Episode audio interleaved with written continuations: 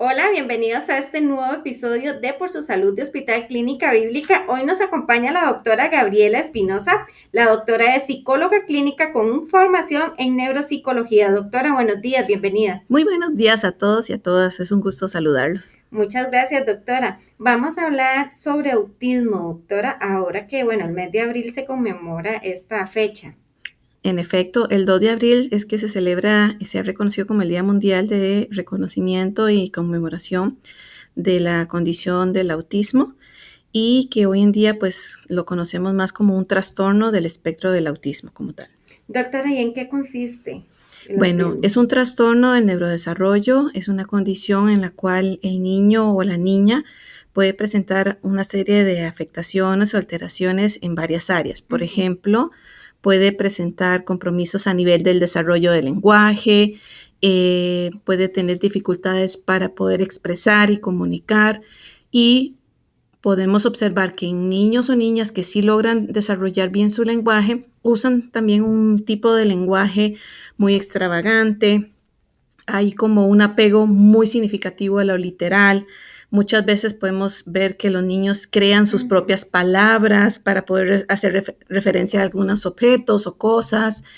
También podemos observar a nivel de, la comunicación que suelen ser muy directos cuando tienen esta capacidad de comunicación. Muchos papás y mamás nos indican que tienen esta dificultad, por ejemplo, de tener este filtro social para decir las cosas y se vuelven muy honestos también podemos observar compromisos a nivel de rigidez y obsesiones. Se apegan mucho a ciertas rutinas, a ciertas estructuras que ante el cambio o la transición de alguna actividad pueden presentar con, eh, crisis conductuales que a veces podrían confundirse con berrinches, pero realmente son crisis porque el niño o la niña no está entendiendo por qué se le cambió esa actividad. Eh, hay sobreintereses sobre algún tema, sobre algún objeto, sobre algún animal o alguna película en, general. Y también podemos ver compromisos a nivel de la interacción social. Suelen ser muy selectivos, eh, se apegan a veces a un niño o una niña, o más bien podemos ver una dificultad eh, para poder interactuar a nivel cualitativo y cuantitativo con las demás personas. Pero también es importante que aunque yo estoy dando este tipo de descripciones, la manifestación de una o dos no significa que haya la condición del espectro, ¿verdad? Porque a veces eh, los papás o las mamás vienen a veces a consultarte porque presentó una característica, digamos, de muy apego a la literal, entonces ya tiene la condición. No, es toda una exploración que hay que hacer. Claro, justo le iba a preguntar eso, doctora, porque eh, uno o dos que usted nos está mencionando no quiere decir que ya tenga este padecimiento, pero sí cuáles son entonces las señales que pueden alertar a los papás. Bueno, hay señales que podemos observar desde muy temprana edad, eh, por ejemplo, a los 12 meses, que el niño no responde a su nombre, no, no sostiene un contacto visual cuando está comunicándose. Eh, pareciera, los papás y las mamás reportan como que estuviera con algún problema de, de sordera, como que no nos escucha pero de repente sí responden a alguna instrucción. Eh, pareciera que, está como siempre jugando en un juego solo individual, como consigo mismo. A veces utilizan nuestro cuerpo para señalar, utilizar o, recoger cosas, es decir, nos toma de la mano para que pueda alcanzar algún objeto, eh, también puede darse señales de algún tipo de estereotipias o movimientos o sacudidas de manos. Eh, que se pueden observar a, lo paralelo del cuerpo. O eh, podríamos observar eh, que suele gritar cuando tiene algún trastorno en el desarrollo del lenguaje, empiezan a pegar gritos. también podemos ver algún tipo de conductas reactivas, por ejemplo, llantos, desesperados, pataletas, principalmente cuando se le expone a un cambio o una transición de una actividad que también hay que tener cuidado que no siempre es una conducta que se conoce como berrinche. A veces viene, es que está muy berrinchoso. No necesariamente, hay que hacer una observación. También podemos observar alteraciones sensoriales, alteraciones, por ejemplo, ante ruidos. Se tapa los oídos ante un cierto ruido. Eh, son también selectivos en algunos alimentos, algunas por texturas, por olores.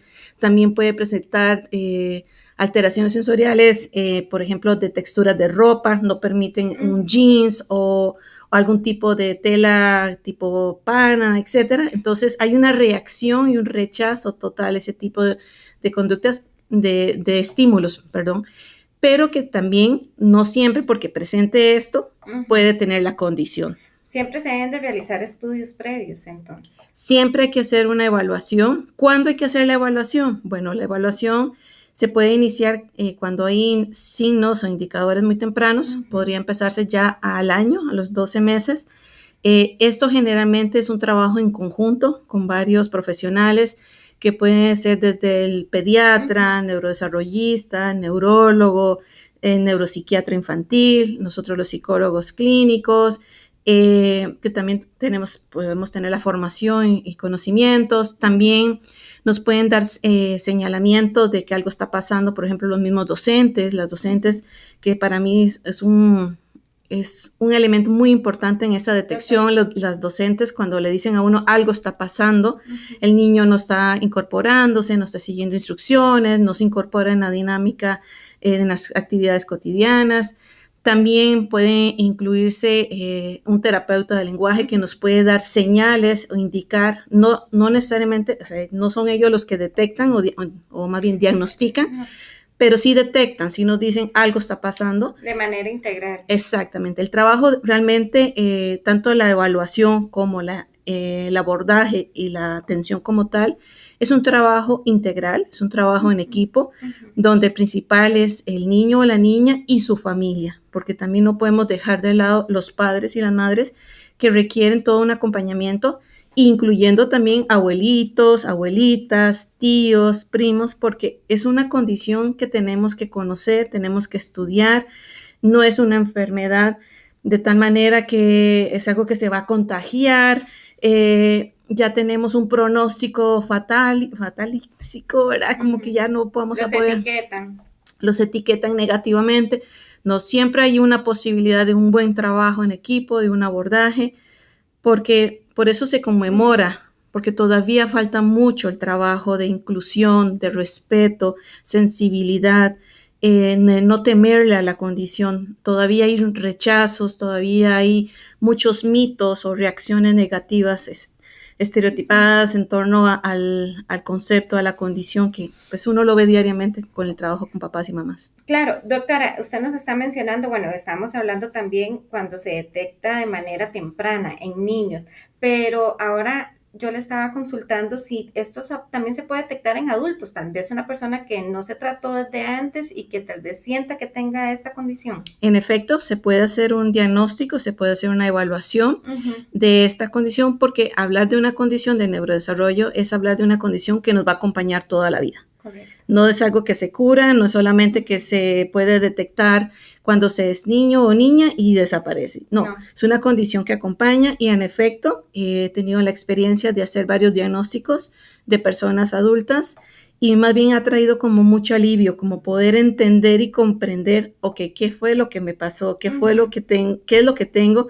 Porque puedo sentirme extraño, diferente, no calzo a nivel laboral, tengo problemas en interacciones sociales, tengo dificultades para seguir ciertas instrucciones o comprender ciertas bromas, eh, puedo usar el sarcasmo y por tanto puedo tener dificultades para poderme incluir en espacios sociales, tener problemas también con mi pareja, que muchos también pueden, o muchas personas también, hombres y mujeres, pueden tener, tener dificultades en sus parejas.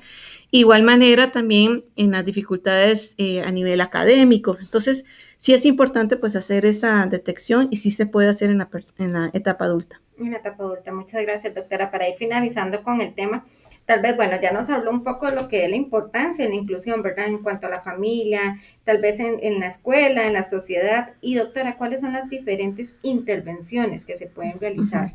Bueno, el trabajo, como decía inicialmente, es un trabajo integral Eh, aquí el trabajo, uno tiene, que, uno tiene que apoyarse, por ejemplo, de terapeutas ocupacionales que son fundamentales, quienes se encargan, y, digamos, y si tienen la formación en la integración sensorial, toda esta parte de trabajo sensorial, de trabajo de la regulación conductual, de esta estimulación a nivel de ejercicios, eh, desarrollo de nuevas conexiones neuronales que le permite al niño regular conductualmente, que pueda eh, desarrollar habilidades para manejar y regular ciertos impulsos, eh, también cómo colocarse en su, en su asiento, cómo regular las transiciones, también toda la parte de terapia de lenguaje es fundamental, el trabajo con ellas, no solamente para que el niño o la niña logre verbalizar o hablar, sino que también logre comunicarse y además mm, a través de esta comunicación, cómo adaptarse socialmente en los espacios con las otras personas.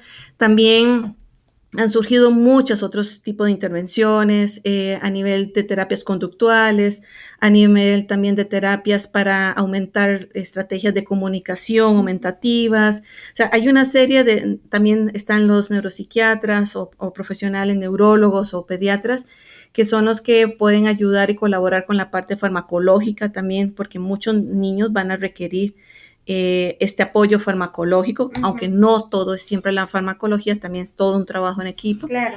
Y también nosotros como psicólogos o psicólogas también podemos dar este acompañamiento a la familia, el darle la psicoeducación, también el abordaje psicopedagógico también es fundamental porque pueden presentar algunas dificultades a nivel de aprendizaje y requieren todo un acompañamiento, una intervención, en, etcétera, ¿verdad? Puede ser otro tipo de...